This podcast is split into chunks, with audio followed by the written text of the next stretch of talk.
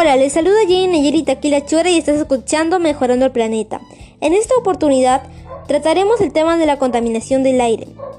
Conocerás sobre sus causas y consecuencias, planteando de esta manera alternativas de solución al problema medioambiental. De esta manera pondremos también en práctica estas actividades desde casa.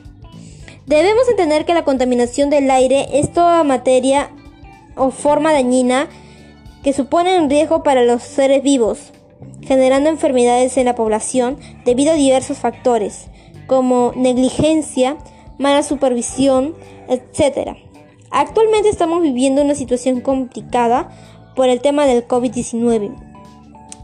Esta es una enfermedad respiratoria contagiosa que genera además de muertes problemas psicológicos, económicos, ambientales en la, en la población. Asimismo, entre las causas que ocasionan una situación de contaminación ambiental se encuentra a las industrias. En este ámbito la producción de energía es la fuente principal de la contaminación del aire, aunque no la única. Agricultura. En este sector hay dos fuentes que producen el 24% de los gases de efecto invernadero. Uno, la quema de residuos agrícolas.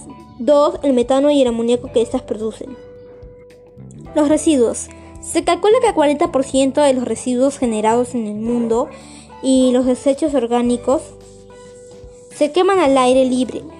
Esto genera las emisiones de dioxinas nocivas a la atmósfera. Transporte. Cerca del 25% de todas las emisiones de CO2 relacionadas con la energía provienen del transporte. Las emisiones producen 400.000 muertes prematuras aproximadamente. Hogares. La contaminación se produce de dos maneras. Por un lado, de manera directa, produciendo enfermedades respiratorias, etc. Y por otro, repercutiendo en el aire exterior. ¿Cómo podemos contrarrestar los efectos de la contaminación ambiental en la salud y a partir de prácticas cotidianas de las actividades físicas? Para eso podemos crear un pequeño proyecto que nos permita mantener informado a la gente sobre sobre la actividad física a través de una infografía, donde esté reunida la información, como por ejemplo realizar las actividades físicas gradualmente y por supuesto incentivando a la práctica de estas mismas. Asumir la autoestima como valor personal para brindar alternativas de solución a problemas diversos. En este caso podemos realizar un análisis sobre nuestras actividades diarias y cómo estas influyen en el medio ambiente y encontrar una solución una alternativa de solución y compartir esta información a nuestros amigos y familiares. Claramente para así poder eh, practicar nuestro valor personal, brindando nuestras alternativas de solución a los problemas diversos que nos enfrentamos día a día. Crear un cronograma de actividades que nos ayuden a superar enfermedades como el estrés, en este caso podemos realizar videollamadas con nuestros compañeros, amigos y de esta manera contarles cómo nos sentimos, expresar nuestros sentimientos y emociones para que de esta manera nos sintamos mejor con nosotros mismos. Disminuir la cantidad de residuos sólidos que producimos en casa.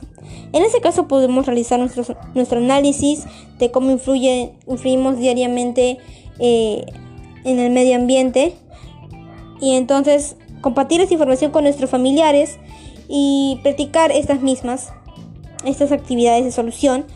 Entonces, y así podemos mejorar y disminuir la cantidad de residuos sólidos que producimos en nuestra casa y en nuestro, o en nuestro hogar. Con todo lo mencionado, estoy segura que nos ayudarás a salvar el planeta realizando las soluciones planteadas desde casa. Finalmente, te invito a compartir la información para que más personas tomemos acción Gracias por permitirnos llegar hasta ti. Recuerda que el mundo está enfermo y no tenemos que ser indiferentes ante ello. Nosotros somos la cura para nuestro planeta. Bye bye.